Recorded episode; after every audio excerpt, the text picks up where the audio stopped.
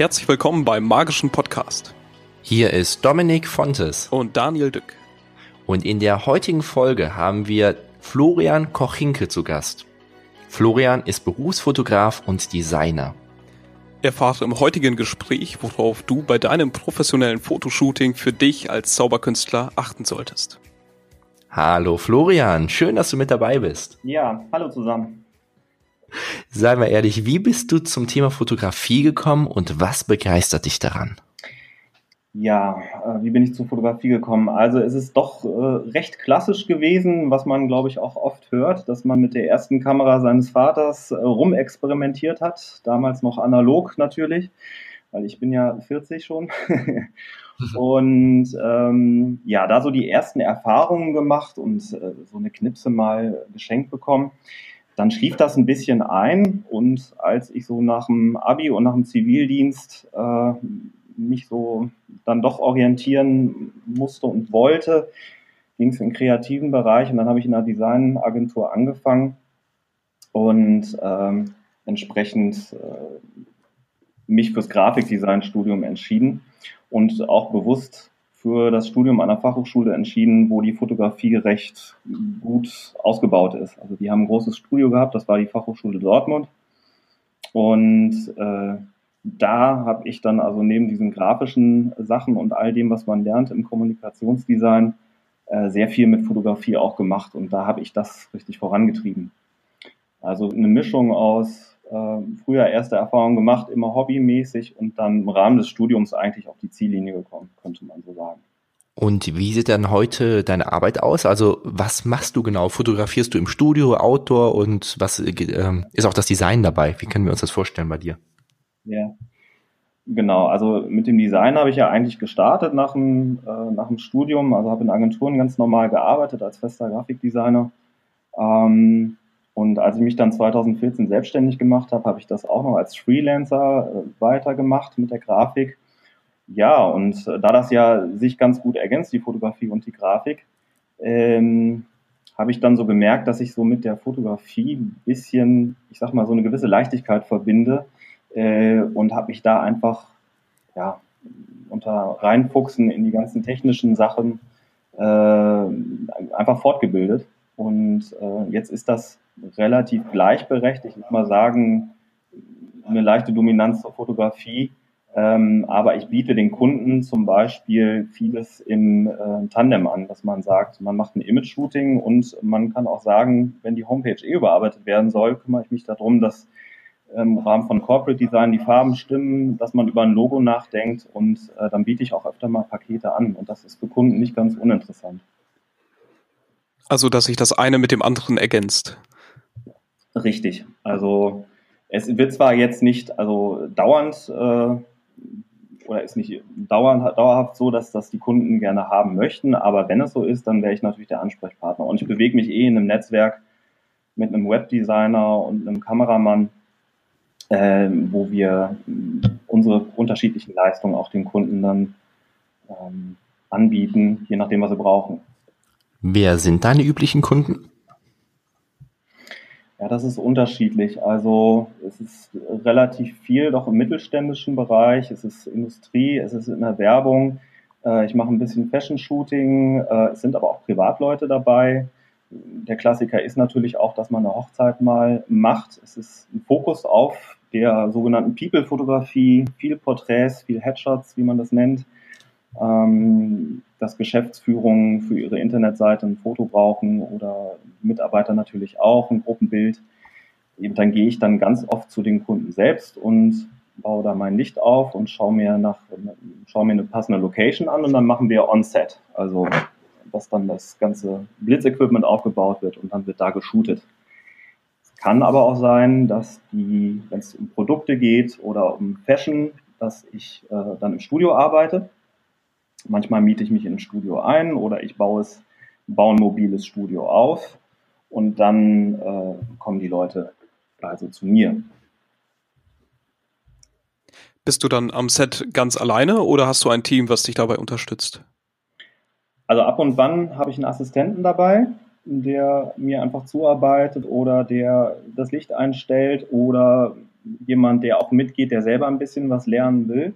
Ähm, überwiegend bin ich aber eigentlich alleine, ähm, weil es dann, also ich habe jetzt kein festes Team in dem Sinne, sondern ich weiß dann eigentlich immer so selber ganz gut, wie ich das einzustellen habe und renne da auch selber mal hin. Äh, es kommt darauf an, wenn das eine größere Kampagne ist oder was wirklich Aufwendiges, dann, dann, dann buche ich auch einen Assistenten oder äh, habe da auch so ein entsprechendes Netzwerk. Aber eigentlich bin ich da überwiegend alleine. Wenn du dir vorstellst, dass ein Zauberkünstler bei dir anruft oder eine Zauberkünstlerin und sagt, ich brauche neue Fotos für meine Webseite, wie würdest du dann da ja vorangehen? Also was würdest du fragen, was würdest du machen, wie würdest du shooten? Ja, also ich hatte das auch noch nie. also wenn jetzt ein Zauberkünstler vorbeikommt, wäre ja ganz spannend. Deswegen äh, fand ich das auch interessant, dass wir da äh, mal miteinander sprechen. Ja, es ist immer so, äh, ich frage ja generell die Leute, was wollt ihr mit so einem Foto rüberbringen? Wie wollt ihr auch wirken und wofür ist es auch? Also wo taucht es auf? Ist es die Homepage? Ähm, wie bei euch, die ihr im Buch gemacht, gemacht habt, hinten ein Imagefoto sein? Ähm, und es ist immer wichtig, dass man den, den Charakter und den Typ Mensch so herausstellt, wie, wie er auch ist. Und da ist das Zauberwort, im wahrsten Sinne des Wortes, Natürlichkeit. Und derjenige soll natürlich sympathisch auch rüberkommen. Und, oder auch markant, ne? Das ist, äh, das ist immer so eine Sache. Das Gespräch steht da als erstes. Man tauscht sich aus und äh, wenn man merkt, so der derjenige hat ja auch schon eine bestimmte Vorstellung, dann versuche ich dem natürlich, der ist ja mein Auftraggeber oder mein potenzieller Auftraggeber, da ganz klar den Fokus drauf zu setzen. Manchmal kommen Leute auch hin und sagen, sie wissen jetzt eigentlich gar nicht genau, äh, wie sie rüberkommen wollen, beraten Sie mich doch mal. Also das, das gibt's auch. Und äh, viel entsteht dann tatsächlich auch im Shooting selber. Wenn man sich so den Rahmen, die Rahmenbedingungen, die Location ausgesucht hat, äh, dass man dann, äh, dass da ganz viel entsteht, weil man dann den persönlichen Kontakt hat da muss man auch ein bisschen spontan sein. Ist das vorteilhafter, wenn man irgendwie in einem Theater ein äh, Foto aufnimmt oder besser im Studio unter sterilen Bedingungen, sage ich mal? Also ihr, ihr, habt ja gefragt, ein Künstler speziell oder, oder ein Zauberer, ne? Also danach habt ihr ja jetzt auch gefragt. Genau. Ja. Ähm, ich finde eine spannende, markante Location durchaus interessant und auch in dem Fall bestimmt ganz cool. Wichtig ist aber auch zum Beispiel, es gibt ja gewisse Tricks oder so stelle ich mir das vor, oder gewisse Gegenstände oder so, wenn man die mitbringt und im Studio zum Beispiel gut inszeniert. Also dass jemand so eigentlich quasi fast dabei ist, diesen Trick zu machen, wenn es jetzt nicht riesengroß ist oder ein Auto ist. Ne? Das hat natürlich alles dimensionale Grenzen. Aber so eine spannende Location, tatsächlich sowas wie ein, äh, genau, wie ein Theater oder irgendwie ein Portal von einer Kirche oder, oder je nachdem, wie derjenige natürlich so drauf ist. Ne? Wenn man merkt, der hat auch schon so eine Internetseite oder, oder irgendwie, der stellt sich, stellt sich schon so auf und hätte gern einen düsteren Look, dann würde ich auch sagen, gucken wir, dass wir entsprechend was finden, ne? oder machen eher eine Nachtaufnahme. Das kann, kann ziemlich, ziemlich variieren. Kommt immer drauf an. Und wie sieht das dann so mit zum Beispiel verschiedenen Posen aus? Die man so als Zauberkünstler mhm. machen kann. Hast du da irgendwie ein paar Einfälle jetzt, äh, wie ein Zauberkünstler sich gut darstellen kann? Weil ich sehe bei vielen Zauberkünstler-Kollegen, die stellen sich ähm, einfach mit, also gerade hin und haben dann zum Beispiel die Arme verschränkt. Das sieht man ja auch bei Geschäftsleuten sehr oft. Ja. Ist sowas modern für Zauberkünstler? Sollten die mit dem Zauberstab schwenken oder wie stehst du dazu? Ähm, ja, also ich, was ich gerade gesagt habe, es kommt immer echt drauf an, wie derjenige so, so ist. Äh, zu businessmäßig würde ich es natürlich echt nicht machen, weil man dann vom Foto ja auch gar nicht ablesen kann, was er eigentlich macht. Mhm. Daher würde ich jetzt so den Aspekt des, äh, der, des Tricks, der Magie und so weiter schon irgendwie ähm, rein, reinbringen wollen. Es gibt ja zum Beispiel auch die Möglichkeit, mit einer Langzeitbelichtung so, so Lichtspuren zu setzen oder sowas. Was kann, kann ja auch ganz reizvoll sein. Ne? Ich weiß nicht, ob ihr das kennt, äh, wenn jemand mit einer Taschenlampe rumfuchtelt und da äh, verschiedene Figuren in die Luft genau. malt, jetzt so als spontane Idee, ne? Ähm, oder derjenige knipst immer die Lampe an und aus, ist manchmal vorne an, objektiv weiter, weiter weg. Das kann dann auch eine Collage werden später, ne? dass man sagt, man hat ein Basisfoto, das ist relativ streng und äh, stylisch und dann bauen wir ihm die gemäß seines Tricks die Kulisse drumherum. Ne? Also das kann ich mir auch gut vorstellen. Ich glaube, zu cool würde ich es gar nicht machen, weil wer will da schon so businessmäßig sein, wenn er das auch mit dem Bild gar nicht rüberbringt. Wenn wir jetzt als Beispiel einen Zauberkünstler oder eine Zauberkünstlerin nehmen, die für Business-Events äh, ja. gebucht wird und auch private Veranstaltungen. Ähm, wie würdest du das auf äh, einem Foto draufsetzen? Oder würdest du äh, zwei verschiedene Fotos machen, die man ähm, für das eine oder für das andere nutzt? Ähm, ja, das ist so ein bisschen die, ich glaube, mit zwei Fotos macht man sich vielleicht erst ein bisschen schwer, aber im Gedanken und vom Prinzip einfach, ne? War das so zu trennen. Ich würde versuchen, das wirklich auf ein Foto runterzubrechen. Ähm, äh, ich würde es nicht zu cool machen. Ähm, ich würde schon den Weg der Inszenierung gehen, durch Licht, durch Abschattung. Man kann mit Licht extrem viele tolle Sachen machen und auch in einem vermeintlich sterilen Studio mit Licht sehr viel steuern. Also ganz harte Lichtkanten, viel Schwarz und dass man ähm, tatsächlich sowas wie mit Glühbirnen, die man aufstellt oder hochstellt. Äh, es gibt ja diese Retro-Lampen und so weiter. Damit habe ich auch viel gemacht. Ihr kennt ja so diese aus, die so ein bisschen aus wie die alten Glühlampen. Da, damit kann man relativ viel machen.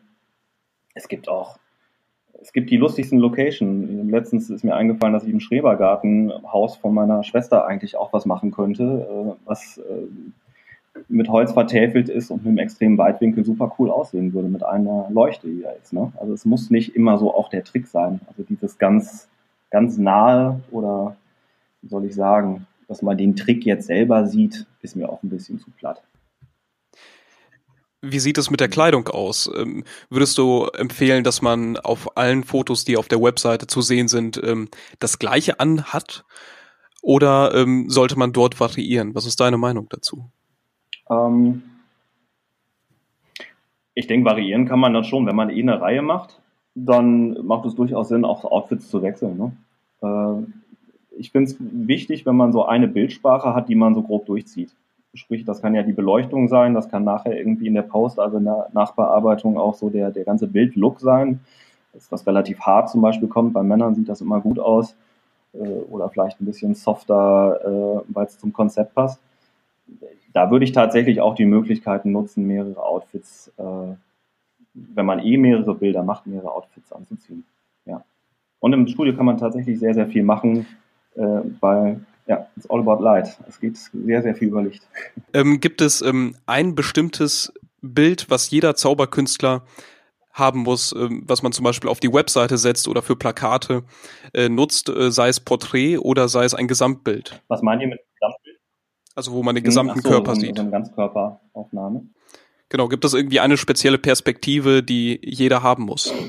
Finde ich ein bisschen schwierig zu beantworten, weil es äh, typabhängig ist, weil es zum, zu, zur Person passen muss. Was ich äh, gerne mag, es sind immer so die Extreme und was ich eben auch so ein bisschen empfehlen würde, das wäre dieser klassische in Anführungszeichen Headshot, dass man also relativ, also sehr, sehr nah äh, mit dem, mit dem Objektiv und der Kamera an, an das Gesicht rangeht und äh, durch eine gute Beleuchtung im Prinzip, dass der den Großteil im Motiv ausmacht.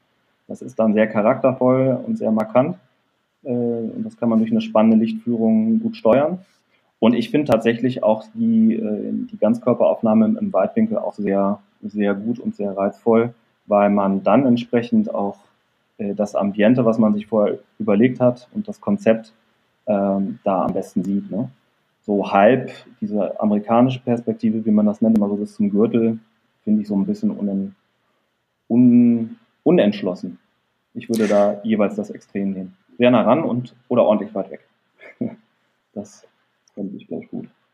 Es gibt ja viele Menschen, die auch so ein bisschen was mit der Kamera umgehen können und sagen dann, ja, lass mich mal da ein Fotoshooting machen.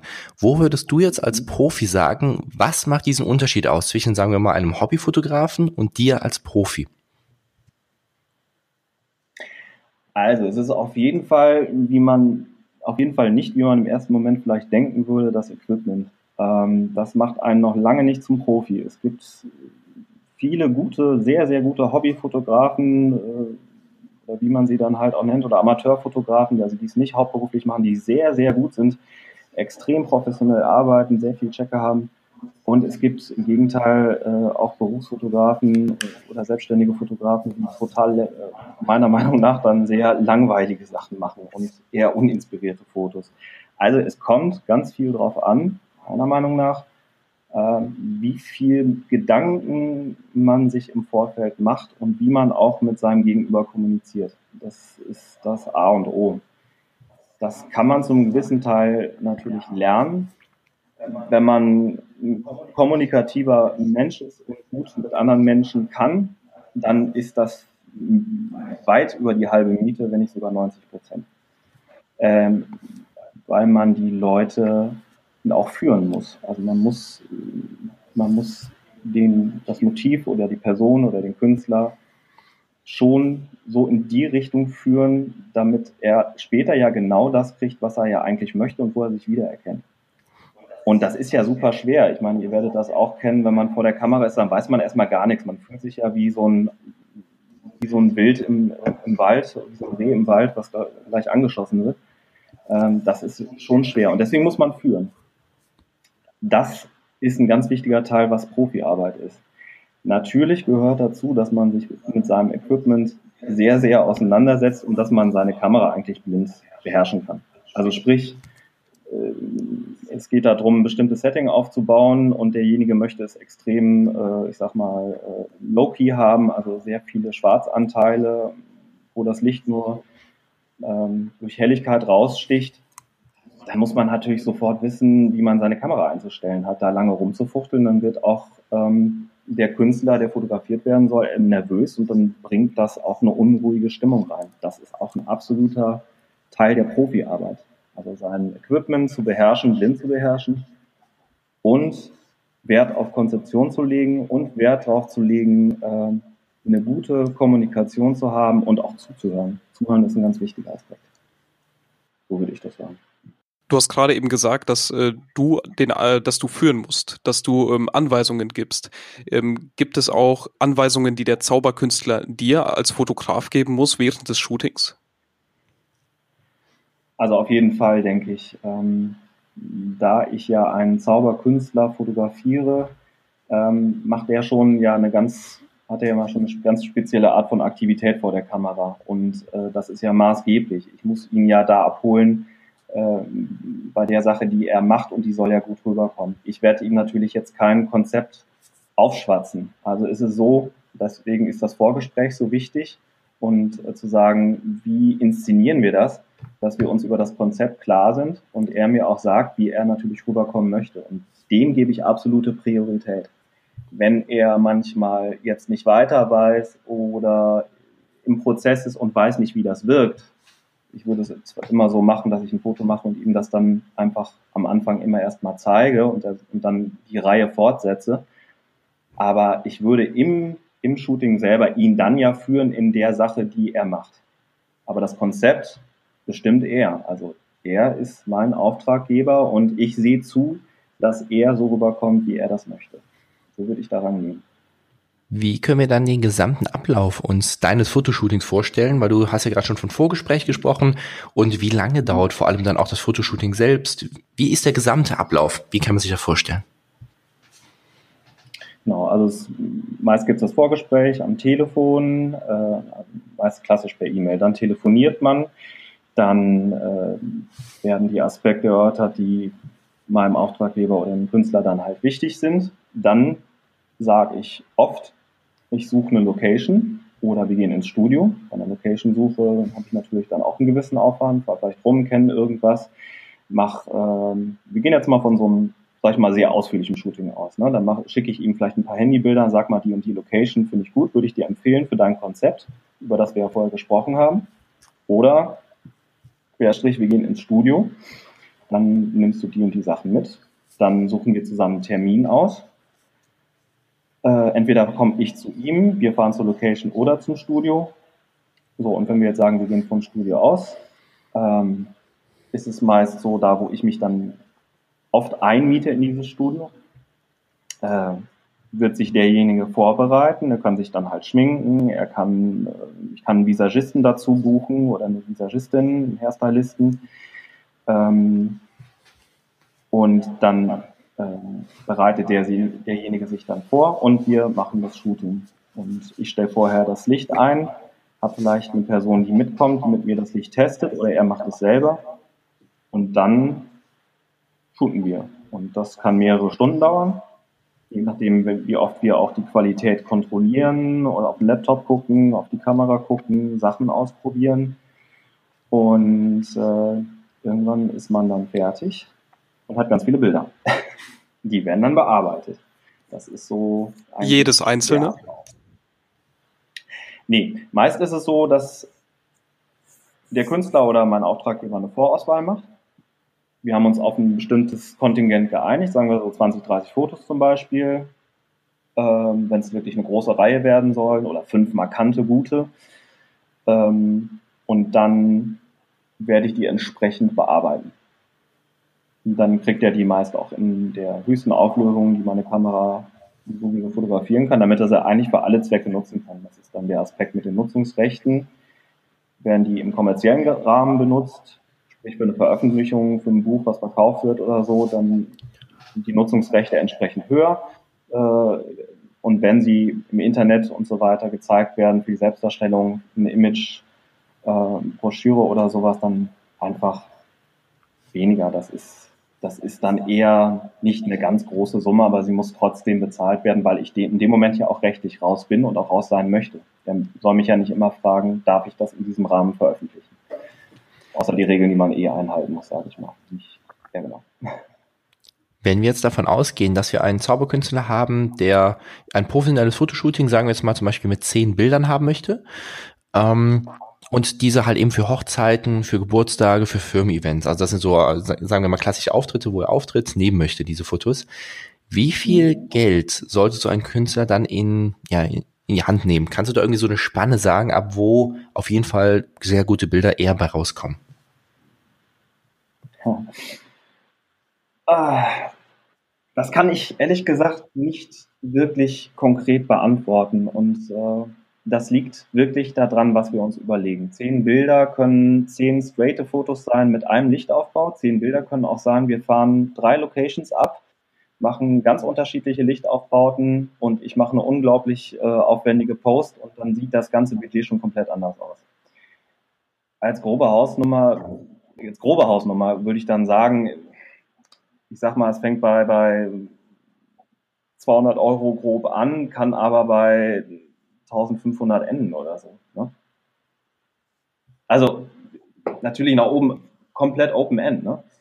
Wenn wir eine Woche lang shooten oder der fliegt mit mir nach Hawaii oder so, sieht das halt alles ein bisschen anders aus. Also jetzt mal jetzt wirklich. Ne? Es kommt total drauf an. Aber irgendwo, ich versuche es immer im Rahmen zu halten. Ich versuche es auch so im Rahmen zu halten, dass derjenige das sich auch leisten kann. Und ähm, wenn es ein straightes äh, Shooting ist, ja zwischen 200 und 600, 700 Euro so und dann kriegt man da aber auch schon wirklich zehn gute, sehr, sehr gute Bilder. Ne? Ist immer so ein bisschen so eine Sache. Jeder Fotograf hat eine ganz andere äh, Preisspanne und das kommt echt total drauf an. Kannst du noch einmal auf das Thema Nutzungsrecht zurückkommen? Mhm. Ähm, kannst du einmal etwas dazu sagen, beziehungsweise auch was der Unterschied zum Nutzungsrecht und Urheberrecht ist? Also das Urheberrecht hat der Fotograf ja eh immer, weil er der Urheber der Fotografie ist, in dem Moment, wo er auf dem Auslöser drückt und äh, das Foto auf irgendeinem Datenträger ist. Äh, das hat der Fotograf gemacht und das Urheberrecht kann ja auch gar nicht weitergegeben werden oder abgegeben werden. Das bleibt immer automatisch bei einem. Da, da passiert einem nichts. Äh, wenn einem das jemand streitig machen will, sieht es natürlich schon ganz anders aus. So von wegen, er hat, der Fotograf hätte ja gar nicht auf den Knopf gedrückt, sondern ich, also derjenige, der ihn da anklagt oder was auch immer. Aber das ist ja eigentlich äh, nicht so oft der Fall. Und ähm, das Nutzungsrecht bezieht sich ja darauf, dass derjenige, für den die Bilder gemacht werden und der sie später ja nutzt, äh, im Prinzip damit machen kann, was er möchte im Rahmen des Vereinbarten, im Rahmen des Vereinbarten. Also das Nutzungsrecht, das hatte ich ja gerade mal anklingen lassen, ist im kommerziellen Rahmen was anderes als im nicht kommerziellen Rahmen. Also sprich, wenn derjenige damit Geld verdient, weil er äh, da ein Buch hat, was er verkauft und da ist das Foto drin, sind die Nutzungsrechte, die Übernahme der Nutzungsrechte, die er an mich zahlen muss, etwas höher. Und äh, wenn das ganz normal auf seiner Homepage ist und so weiter, nehmen wir da einfach eine entsprechend geringere Summe. Aber das sind keine Unsummen, das ist alles im Verhältnis. Auch da wir uns äh, in der freien Wirtschaft äh, befinden, kann das jeder machen, wie er lustig ist. Ich versuche das sehr, sehr äh, verträglich und eher gering zu halten, weil ich das auch nur fair finde. Aber wenn jemand richtig Kohle damit macht und äh, das geht in die Hunderttausende mit seiner Auflage oder einem Produkt, wo das drauf ist, dann müssen wir darüber reden. so ist das. Bedeutet, bedeutet das Nutzungsrecht auch, dass äh, du als Copyright nicht im Foto oder unter dem Foto genannt werden musst? Ähm, soweit, so wie ich das handhabe, ist das immer eine Absprachesache. Ähm, wenn das jetzt zum Beispiel in einem Rahmen ist, wo ich jetzt gar nicht genannt werden möchte, weil mir das jetzt vom, vom Thema, wie derjenige, äh, was er da macht oder so, mir jetzt persönlich überhaupt nicht gefällt, das kann ja alles sein. Vielleicht finde ich das anstößig, vielleicht finde ich extrem langweilig, ohne jemand auf die Füße zu treten. Die Menschen sind unterschiedlich, dann möchte ich da vielleicht gar nicht genannt werden. Das kann sein wenn ich äh, glaube, aber das ist ein super geiles Foto. Ich habe da mir extrem viel Mühe gegeben und das ist jetzt so, sage ich mal, geil. Das möchte ich ganz vorne auf meiner Startseite haben, auf meiner Homepage. Dann sage ich natürlich auch, ich möchte da mit meinen Credits genannt werden, meinem Copyright. Äh, das ist ähm, dann schon wichtig.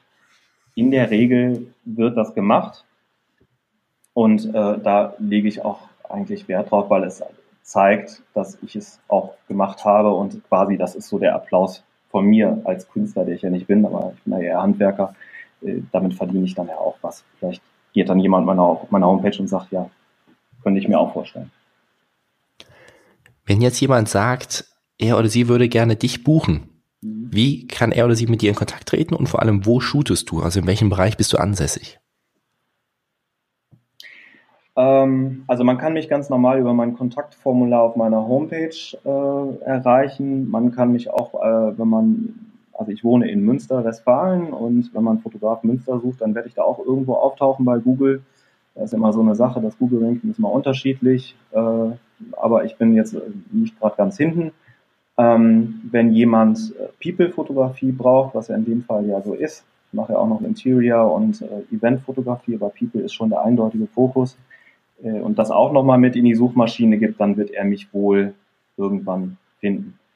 Äh, ich stehe da ja jetzt nicht ganz gerade mit meinem Namen, also nicht mit Florian Kochinke, sondern meine, meine Firma heißt ja Kochinke Visuelle Gestaltung, weil ich das damals bewusst so gewählt habe, ähm, weil das so ein Hybrid ist aus dieser Grafikgeschichte und der Fotografie. Und es geht ja um visuelles Gestalten. Deswegen heiße ich jetzt nicht Florian Kochinke Fotografie und ich habe auch noch einen Namensvetter in Bayern, der tatsächlich Florian Kochinke heißt und auch fotografiert, aber Sportfotograf ist. Deswegen muss ich da so oder so mich auch ein bisschen absetzen. Du hast eben noch, also deine Links setzen wir natürlich in die Show Notes mit rein. Das heißt, jeder, der interessiert ist, kann da auf jeden Fall dann auch direkt auf deine Webseite gehen. So viel erstmal dazu. Aber du hast eben auch das Thema Eventfotografie benannt. Mhm also Live-Fotografie, wenn jemand gerade auf der Bühne steht und agiert. Gibt es dabei irgendwas Spezielles zu beachten? Ähm, können das, kann das theoretisch jeder Fotograf machen? Kann es nur Fotograf, der sich darauf spezialisiert hat? Wie sieht das aus? Mm, auf einer Bühne zu fotografieren ist nicht ganz untricky, sag ich mal, weil die Lichtverhältnisse meist nicht so optimal sind, beziehungsweise das, was man da vorfindet, muss man ja auch, ich sag mal, sofort produktiv in Fotos umsetzen das verlangt schon ein bisschen Übung. Also äh, den Automatikmodus, ich sage mal jetzt auch ganz doof, den Automatikmodus da zu nehmen oder man sagt ja irgendwie eine Blende und äh, dann stelle ich da alles so ein bisschen ein. Also mit gefährlichem Halbwissen kommt man da nicht weiter. Das ist nicht äh, ganz untricky.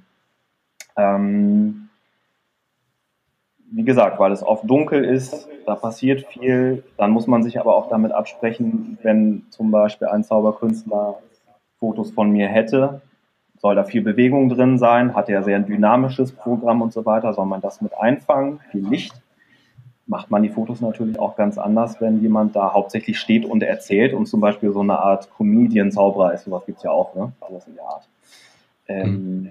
Meist sind die Lichtverhältnisse nicht gut und da muss man entsprechend auch die Objektive haben, die einem es dann auch ermöglichen, gute Fotos zu machen.